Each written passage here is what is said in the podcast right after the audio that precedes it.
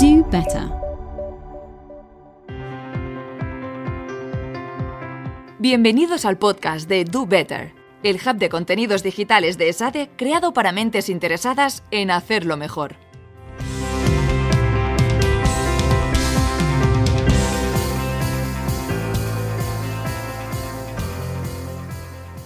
La vivienda constituye la base de la estabilidad y la seguridad de los individuos y las familias. Es el centro de nuestra vida social, emocional y a veces económica, y debería ser un santuario donde vivir en paz, con seguridad y dignidad. Así lo expresa el relator especial de la ONU para la vivienda. Y sin embargo, parece que cada vez estamos más lejos de garantizar un hogar adecuado para todos y para todas. Sobre esto, un dato. Según un reciente estudio de Infojobs y Fotocasa, en los últimos 10 años los sueldos ofertados en España solo han aumentado un 3,4%, mientras que el precio del alquiler ha aumentado un 51,4%. Para hablar de este y otros problemas en el acceso a una vivienda digna, contamos con Ignasi Martí, director del recién creado Observatorio de la Vivienda Digna de SADE. Bienvenido, Ignasi. Muchas gracias, Manel, un placer. Eh, creo que lo primero, Ignasi, es aclarar a qué nos referimos con una vivienda digna. ¿Qué significa la dignidad en materia de vivienda? Buena, buena pregunta. Mira, estamos acostumbrados a cuando hablamos de vivienda a verlo como un bien económico. Lo tenemos tan interiorizado que olvidamos que previo a su valor puramente económico, como activo financiero en algunos casos, la vivienda tiene ante todo un valor social. Esto es, más allá de su valor como capital material, la vivienda la debemos ver como una fuente de capital humano, social y cultural. La vivienda es algo muy profundo, es muy importante para nosotros. Cuando hablamos de vivienda y de dignidad, lo que hacemos o lo que pretendemos hacer es situar el foco en aquello que la vivienda significa para nuestras vidas, para nuestras familias, para las personas que queremos, que amamos y quizás para aquellas que están más o menos cerca de nosotros. La vivienda es mucho más que cuatro paredes y un techo. La vivienda es, significa lo que nos permite garantizar una seguridad que podríamos llamar ontológica. ¿Qué quiero decir con eso? Me refiero a aquello donde nos protegemos, es aquel lugar donde nos podemos proteger, allí donde podemos volver, allí donde podemos centrarnos, recentrarnos, donde podemos regresar tras salir fuera al mundo, ¿no? Y el mundo en algunos casos puede ser un lugar maravilloso, pero para muchas personas el mundo es un lugar hostil y tener un sitio donde puedes volver, donde puedes refugiarte, donde puedes protegerte, donde puedes construir relaciones de intimidad, de cariño, donde puedes cuidarte y cuidar, es fundamental. A eso nos estamos refiriendo cuando estamos hablando de vivienda digna. Por ello, hablar de vivienda y dignidad implica preguntarnos qué necesitamos para que esas cuatro paredes eh, y ese techo sean un hogar. Y también qué hace que no lo sea, porque para muchas personas hoy en España y en muchos otros lugares, la vivienda no es una vivienda digna. La vivienda será aquel vehículo que permita el desarrollo de nuestra vida con plenitud, que nos ofrezca un refugio adecuado y que lo podamos conseguir de una manera eh, económicamente razonable, que sabemos que en muchos casos es el problema también. Pues es una larga introducción, pero creo que necesaria precisamente para establecer eh, a qué nos referimos con dignidad, ¿no? que muchas veces lo damos por supuesto y tampoco hemos, reflexionado realmente sobre, sobre todo lo que implica el concepto. Además, Ignasi, tal y como la defines, la vivienda eh, parece como un vehículo indispensable para cubrir el resto de necesidades humanas. ¿Cómo se relaciona, eh, en este caso, la vivienda con el resto de elementos, algunos que ya has adelantado, elementos que garantizan esa vida digna? Como decía antes, es fundamental. Es fundamental entender que la vivienda es lo que nos permite construir una vida, una vida con sentido. Si lo pensamos bien, eh, para nosotros la vivienda juega un rol, central eh, y lo ha sido siempre y no cambiará, obviamente, ¿no?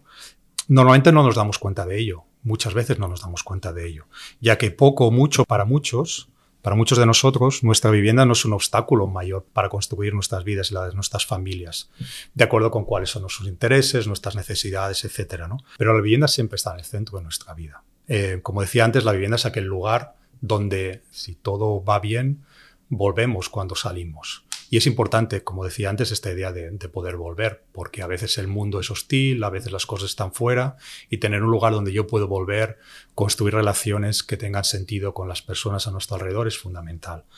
Por eso decía, la vivienda siempre está en el centro, en ella vivimos, nos alimentamos, estudiamos, descansamos, nos preparamos para el trabajo, para salir, recibimos a nuestros amigos si podemos, podemos refugiarnos cuando estamos enfermos o no nos sentimos bien. En ese sentido, me gusta mucho un ejemplo que da un, filósofo catalán, José María Esquirol, que nos hace en, en un libro reciente, él dice, pensemos en la casa como aquello que era cuando éramos niños y jugábamos, ¿no? Y decíamos, seguramente muchos de nosotros, él escribe, habíamos jugado a juegos de niños donde decíamos, construíamos una pequeña casa con cojines o, con cartones o con lo que tuviéramos a mano y decíamos casa. Y cuando decíamos casa era el lugar aquel donde estábamos refugiados, a lo mejor de nuestros hermanos o hermanas que nos perseguían o que nos tiraban algo. Entonces, la casa es eso, tiene ese sentido fundamental del lugar donde uno puede eh, volver, o así debería ser. Ahí digo debería ser porque, como, como comentábamos antes, para muchos no es el caso. Entonces, las características de nuestra vivienda conforman nuestra, nuestra vida, pero también determinan nuestra salud, determinan aquello que podemos hacer, aquello que no podemos hacer, tanto para nosotros como para nuestras familias o para aquellos que queremos. Por ello, viviendas de calidad y seguras benefician a, no solo a sus ocupantes, sino también a aquellos que están más cerca de nosotros pueden ser nuestros vecinos también, pueden ser nuestros amigos, pueden ser nuestros compañeros de trabajo y a la sociedad en, su conjunto. Suponen un menor riesgo de mala salud física si tenemos una, vivienda con, condiciones, ¿no? Un menor riesgo de accidentes, de caídas, menos días de escuela perdidos para, los, para las niñas y niños y adolescentes, en algunos casos por cuestiones de salud, por enfermedades que pueden, pueden coger en, viviendas que no, no, son, no están adecuadas, por temas de humedad, por temas de frío. Cuando empiezas a hablar con familias y que te, explican cuáles son las diferentes estrategias que utilizan para calentar determinados espacios. Con niños, con mayores, eh, cuando te explican sea, que no pueden, que tienen que tomar decisiones en si podré poner la calefacción o poder poner la calefacción. Lo mismo pasa en verano, ¿no? lo hemos visto este último verano también. ¿no? Eh, y eso está ligado a un mayor o menor número de visitas a centros de salud o a los servicios sociales. Y más allá de eso, para no centrarme solo en lo que tiene que ver con los aspectos físicos, la vivienda también posibilita y facilita y es central en la construcción y el desarrollo de cada uno de nosotros desde el punto de vista emocional, psicológico y social también. Desde la infancia a la adolescencia hasta las edades más, maduras. ¿no? Por ello, disponer de una vivienda de calidad y digna es esencial para la salud, para el bienestar y es crucial para apoyar otros determinados elementos determinantes de la buena salud. Por eso cuando me preguntabas por qué es importante pensar en la vivienda en relación a la vida, tiene que ver con todo esto y tiene que ver con muchas otras cosas. ¿no? Porque tiene que ver también con qué pasa cuando eso no se da. ¿no? Y se dan, pues sabemos, ¿no? se dan muchos traumas, se dan muchos problemas de salud física, eh, psicológica, mental, emocional, inducidos por la falta de vivienda o por la precariedad en la vivienda, con efectos muy negativos en el desarrollo infantil. Eh, en algunos casos vergüenza. O sea, niños que te explican niñas que te explican o que no quieren explicar o que no quieren invitar a sus amigos a sus casas. Quizás porque no tienen espacio, pero quizás porque se avergüenzan de ello. Y eso lleva a falta de autoestima y toda una serie de problemas y traumas presentes, pero que van a estar eh, allí cuando, se, cuando pasen a, la, a la vida adulta, ¿no? Porque eso supone ser consciente, porque lo son, y debemos serlos todos como sociedad, que ese estado de precariedad temporal, que en muchos casos, a pesar de que hablamos de temporal, en realidad se prolonga en el tiempo, eh, en situaciones de mala calidad, inadecuados, eh, deja huella, deja huella y, lo sabemos muy, muy bien. Hmm. Creo que con esto ha quedado claro eh, el aspecto central ¿no? que tiene la vivienda en todas esas cosas relevantes en la vida de las personas. Eh, pero por otro lado, es verdad que hoy en día priman dos concepciones de la vivienda, ¿no? Conviven dos concepciones. Una es la que tú has definido, que es la vivienda como este derecho básico, y otra que podríamos decir que en la práctica es la dominante, es la vivienda como un mercado de inversión, o desde el punto de vista de, los mercados de inversión. Mm, yo te pregunto, Ignasi, si estas dos concepciones pueden convivir de manera mm, normal o, una actúa en detrimento de la otra necesariamente? y diría que hoy en día claramente vemos como la segunda que hablabas es la dominante. Entonces, cuando hablamos de vivienda y dignidad, debemos tener muy presente que, y eso está reconocido, hablabas al principio ¿eh? de, la, creación de los derechos humanos, eh, hay muchos, muchos escritos, muchas normas, muchas indicaciones que resaltan la importancia del valor social de la vivienda. ¿vale? Pero hoy en día, como comentabas muy bien, lo que vemos es la preponderancia del valor de la visión de la vivienda como desde el punto de vista como una commodity, como un, como un activo financiero. ¿vale? Y esto obviamente se ha acentuado en los últimos, diría, los últimos 30, 40 años de manera quizás más cruda, lo hemos visto en, España, pero no solo en España, después de la crisis financiera del 2008 y lo que se hizo después, a pesar de que se pusieron en marcha diferentes tipos de políticas. Pero por un lado podríamos decir que ya era tarde y por otro lado podríamos decir que desde entonces tampoco ha habido eh, políticas valientes, a pesar de que se han hecho cosas, a pesar de que se han comulgado leyes, etcétera, pero no ha habido políticas valientes en ese sentido, ¿no? Entonces, como te, como te comentaba, la vivienda se ha convertido en un, en un activo que resulta hoy fundamental en el engranaje financiero. ¿vale? Esto conlleva que se profundice, por un lado, un problema que afecta cada vez a más familias y lo hace alejando a la vivienda de lo que debería ser, que es tener ese rol social. Entonces, por eso podríamos plantearnos que necesitamos un profundo cambio en nuestra concepción de la vivienda y en nuestra relación con ella. Un cierto reequilibrio, tú preguntabas, ¿pueden coexistir? tampoco voy a ser naif y decir, bueno, tenemos que olvidarnos porque, porque la realidad es la que es. Y entonces en los últimos años, decía, tanto a nivel de regulación, tanto a nivel de cuáles son los actores centrales en, en, en nuestra sociedad hoy en día, lo que podemos pensar hoy en día, y quizás sería lo más honesto, es pensar en un cierto reequilibrio. Pero en cualquier caso, lo que creo, y, no soy yo obviamente, que debemos poner, debemos volver a poner y debemos enfatizar y debemos defender vehementemente que la vivienda tiene un valor social. Y si olvidamos eso, todo lo que te he contado hasta ahora, todo lo que he hablado hasta ahora, va a seguir sucediendo y, va a ser muy difícil cambiar esas dinámicas. Hmm. Eh, hemos definido un poco el problema que deriva de olvidar eh, la vivienda como, un bien social, como dices. Eh, ¿Qué sectores de la población son los más vulnerables frente, frente a este olvido? Bueno, yo diría que podemos pensar en grupos que están en situación de particular vulnerabilidad, podemos pensar en familias y personas obviamente con menores ingresos, son las que tienen que hacer, aquellas que tienen que hacer mayores esfuerzos para el pago de la vivienda, tanto eh, desde el alquiler como realquiler, aquellas familias para las que hoy en día es imposible pensar en la compra de una vivienda aquellas que en muchos casos tienen que hacer frente con más de un 50% en, en, algunas situaciones a, de sus ingresos a pagos de alquiler o realquiler de habitaciones, etc. ¿no? Esta problemática, me preguntabas por grupos, ¿no? pues se centra y se ceba particularmente en mujeres, en familias monoparentales o monomarentales, en familias con niños y niñas y adolescentes y jóvenes, también en migrantes, personas con discapacidad, que muchas veces las olvidamos porque tienen muchas dificultades en tener acceso a una vivienda digna. Entonces, como decía antes, estamos hablando de personas y grupos eh, particularmente vulnerables. ¿no? Son muchos los estudios e informes que muestran esta realidad y cómo se ha cronificado, muy particularmente, como te decía antes, desde la crisis financiera del 2008 y las cosas no han cambiado. O sea, las cosas se han cronificado y esos son los grupos que hoy en día sufren más esas condiciones, pero también vemos como aquellas personas que tradicionalmente estaban en una situación de clase media, yo creo que muchas de ellas son conscientes de que no están tan lejos de, esas situaciones de precariedad habitacional. Hmm. Eh, Inasi, tú eres director del Instituto de Innovación Social de SADE. Y, bueno, el motivo que nos trae este podcast es que acabáis de crear el, Observatorio de la Vivienda Digna, como adelantábamos al, inicio.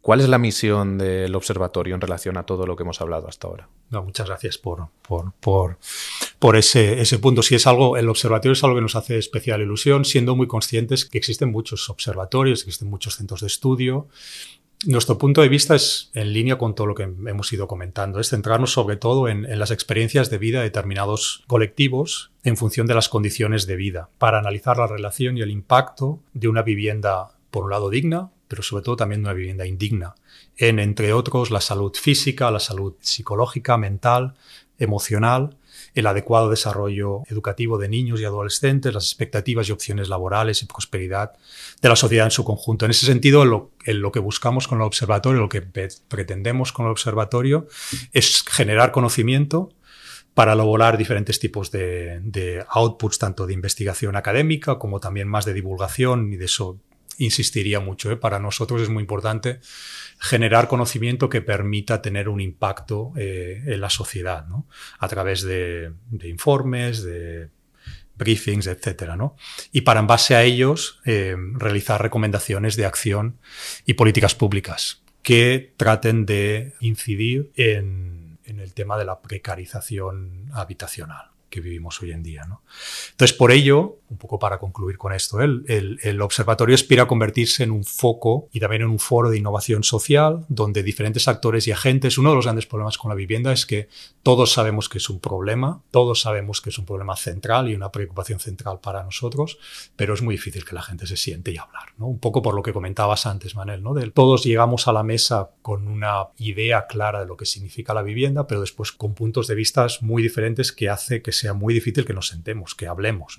Entonces nos queremos ver como un espacio donde diferentes actores del tercer sector, también de la administración pública, también del sector privado, puedan conversar a la luz de esos conocimientos generados, no solo por nosotros, sino muchos otros actores, y poder trabajar y abordar y avanzar en esa idea de situar en el centro la noción de la vivienda como una vivienda digna.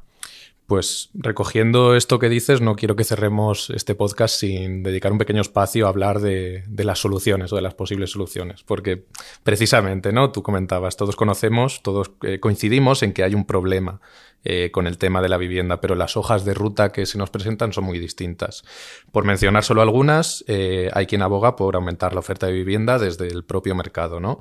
Eh, otra aproximación es que la administración sea quien adquiera más vivienda para después ponerla a, la disposición social.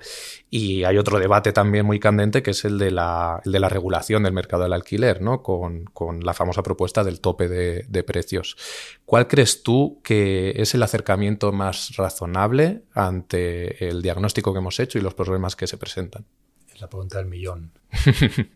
Eh, yo, diría, de manera muy humilde, ahora mismo insistiría en, tener muy presente que el, problema de la vivienda, resolver el problema de la vivienda requiere acciones a todos los niveles. Desde el punto de vista legislativo ya se ha hablado de algunas, de algunas iniciativas recientes y si pensamos en esas iniciativas, podemos ver las reacciones de todo tipo y, de, muy diferente calado y de muy diferente tono también. ¿no? Eh, la regulación es un ejemplo. ¿no? Entonces requiere acciones desde el punto de vista legislativo, en algunos casos seguramente más valientes todavía que esa ley de vivienda, eh, a nivel económico, a nivel social también. Se trata de un, de un reto de enormes proporciones.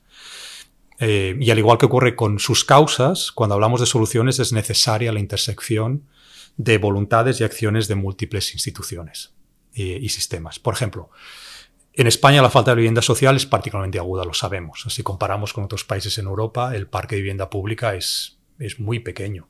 Y eso eh, nos viene a indicar que, en realidad en, más de 60 años incluso más no se han planteado políticas de vivienda por nadie, ¿eh? digo, estamos pensando en, podemos pensar en gobiernos tanto de izquierdas como de derechas, más de derechas, más de izquierdas.